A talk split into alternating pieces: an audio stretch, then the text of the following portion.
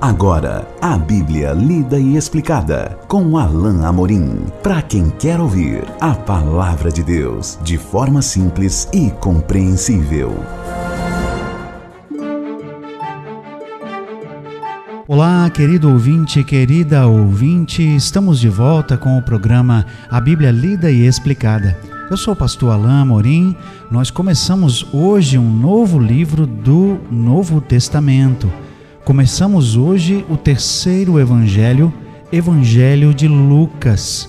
Vamos considerar hoje juntos os, primeiro, os primeiros quatro versículos, que são, na verdade, uma introdução desse evangelho. Vamos também compartilhar algumas coisas interessantes sobre o autor e partes introdutórias desse importante evangelho que é chamado de Evangelho dos Gentios ou o Evangelho Universal. Isso porque Lucas é, escreve com uma audiência não gentílica é, em mente, ou seja, ele escreveu para pessoas que não eram judeus. Ele escreveu para pessoas comuns daquela época para que conhecessem o Evangelho. Por isso, Lucas é conhecido como o Evangelho Universal. Assim como ele anuncia lá no capítulo 2, é, quando ele fala para o, o, quando ele relata os anjos falando para os pastores, né? Eu vos anuncio boas novas que o será para o mundo todo. Então o evangelho de Lucas é o evangelho universal. Vamos então ler juntos o primeiro capítulo, os primeiros quatro versículos. Acompanhe comigo a leitura da bendita palavra de Deus visto que muitos houve que empreenderam uma narração coordenada dos fatos que entre nós se realizaram, conforme nos transmitiram os que desde o princípio foram deles testemunhas oculares e ministros da palavra, igualmente a mim me pareceu bem, depois de acurada investigação de tudo desde sua origem, dar-te por escrito, excelentíssimo Teófilo, uma exposição em ordem, para que tenhas plena certeza das verdades em que foste instruído. Algumas vezes, quando lemos certas partes do Novo Testamento, de livros do Novo Testamento, nós temos em alguns trechos algumas pistas, algumas é, observações que são colocadas ali para que nós possamos ter conhecimento acerca de como foi escrito o livro, das circunstâncias que levaram à escrita do livro, o seu autor, enfim, informações que corroboram a fidedignidade, que corroboram a verdade da palavra de Deus e de como ela chegou até nós. Esse é o caso do Evangelho de Lucas e há algumas coisas interessantes sobre Lucas que talvez você não saiba e que são importantes para que saibamos e nós vamos compartilhá-las aqui nesse começo, nessa introdução do Evangelho. Lucas é o único autor gentio da Bíblia. Ele é o único que não é judeu. Todos os outros autores humanos são judeus, foram judeus, melhor dizendo, mas Lucas não era. Lucas era grego. Lucas era bastante fluido, aliás, bastante fluente no grego. O Evangelho de Lucas e o livro de Atos têm o melhor grego de todo o Novo Testamento, exceto o livro de Hebreus. Lucas era médico, ele é chamado por Paulo lá em Colossenses, capítulo 4, versículo 14, como o médico amado. Lucas foi companheiro das viagens de Paulo, testemunhou, testemunhou em primeira mão vários uh, vários episódios na vida de Paulo, mas Lucas foi, assim como muitos, alguém que se converteu depois da morte de Jesus. É muito provável que Lucas, Lucas tenha escrito o seu evangelho quando Paulo estava preso em Roma. Lucas o estava acompanhando, isso era por volta então do ano 60. Paulo ficou ali preso por dois anos, de 60 a 62 e provavelmente nesse tempo Lucas fez a sua pesquisa e escreveu esse evangelho e ato contínuo escreveu também o livro de Atos. Lucas nos dá algumas informações importantes aqui nesse nessa introdução. E há uma coisa também importantíssima acerca do Evangelho de Lucas, que é que é reconhecida pelos principais estudiosos da Bíblia. É o fato de que Lucas é, implantou no seu evangelho o sistema de datação da época. Nós não temos datas como nós sabemos hoje. Os marcadores antigos eram diferentes, mas Lucas se assemelha mu muito na forma de escrever, na, verac na verossimilhança, na, na veracidade e na forma de autenticidade conhecida na época. Lucas diz aqui no seu evangelho que ele pesquisou, que ele consultou fontes e por isso mesmo o relato que ele está aqui trazendo para Teófilo é um relato é, fidedigno, é um relato verdadeiro. Outra coisa interessante é que o Evangelho de Lucas, diferente dos outros evangelhos, foi endereçado particularmente e primariamente para uma pessoa. Seu nome é Teófilo.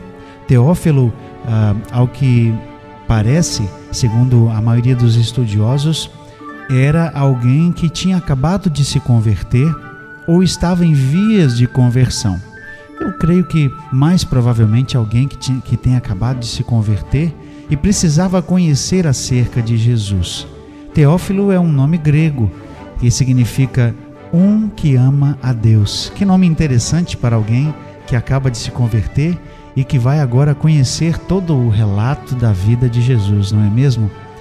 O fato é que Lucas escreve e algumas outras informações importantes nós temos aqui nesses versículos que iniciam o texto, o Evangelho, visto que muitos houve que empreenderam uma narração coordenada dos fatos. Eu gosto dessa palavra, dos fatos.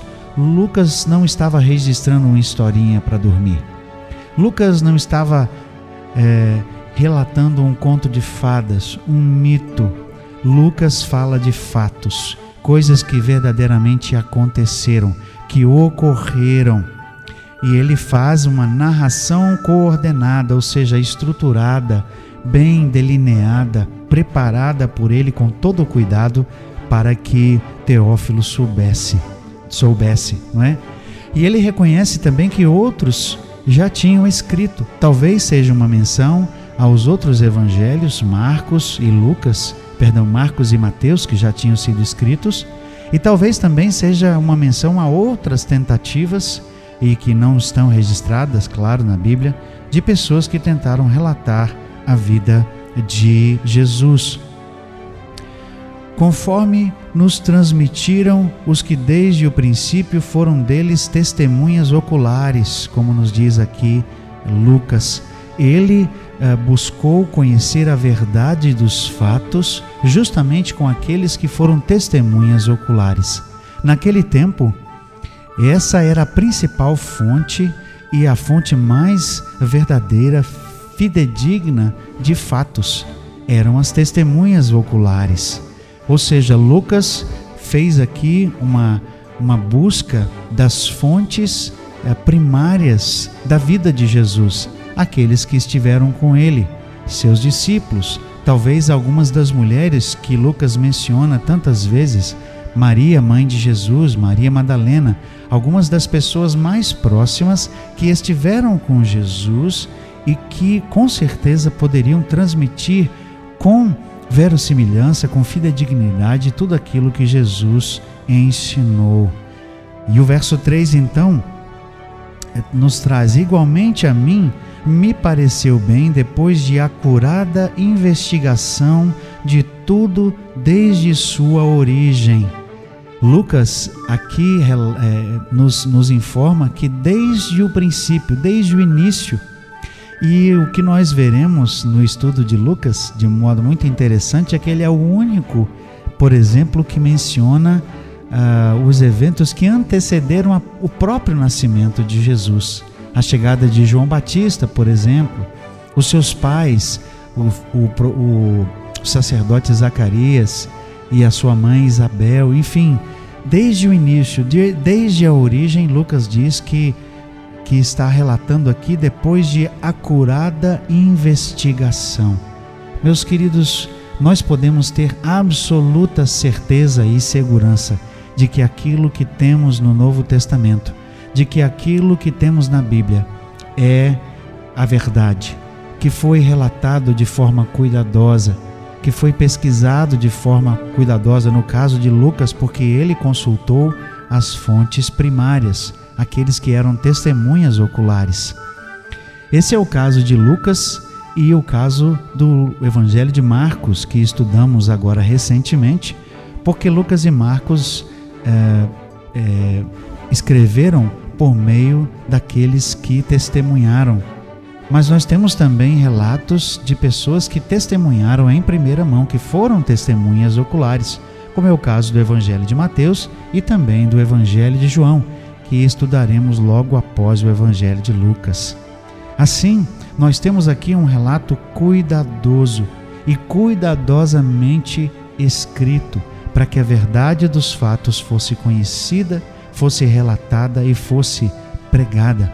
E essa verdade, meu querido ouvinte, minha querida vinte, ouvinte, chega até nós hoje por meio da palavra de Deus, por meio da Bíblia que foi transmitida, que foi preservada de forma cuidadosa para que pudéssemos conhecer a verdade sobre o Senhor Jesus. E como o Senhor Jesus disse, a palavra de Deus é a verdade, e a verdade é aquela que liberta por isso o Senhor disse: Conhecereis a verdade, e a verdade vos libertará. Então, Lucas diz que depois de acurada investigação de tudo, desde sua origem, ele então deu, deu por escrito ao excelentíssimo Teófilo uma exposição em ordem, ou seja, uma, uma mostra da verdade de forma ordenada, não é? Ah, na maioria das vezes, esse relato é ordenado de forma cronológica, mas algumas vezes nós vemos que a, a cronologia é, é, ela, ela dá lugar à importância de alguns fatos, mas de modo geral, ou seja, num esboço geral e amplo, o Evangelho é ordenado, claro, de forma cronológica, do início com o nascimento de Jesus até a sua crucificação e a sua morte e sua ressurreição. Não é? Por fim, o verso 4 diz assim: Para que tenhas plena certeza das verdades em que foste instruído. Por isso eu creio que ele já era um novo que ele era um novo convertido, que ele era alguém que cria em Jesus, porque ele já tinha sido instruído na fé. E agora Lucas escreve com um objetivo tão importante.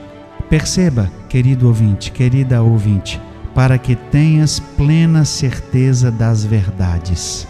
E para nós também, meus queridos, para que nós tenhamos plena certeza da verdade. Para que você, ouvinte, que talvez esteja ouvindo pela primeira vez esse, esse programa, para que você tenha plena certeza.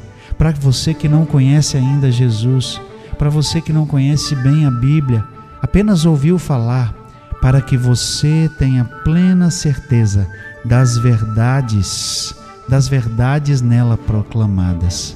Queridos ouvintes, nós proclamamos a verdade. A palavra de Deus é a verdade. Não somente a verdade, mas é a verdade que liberta.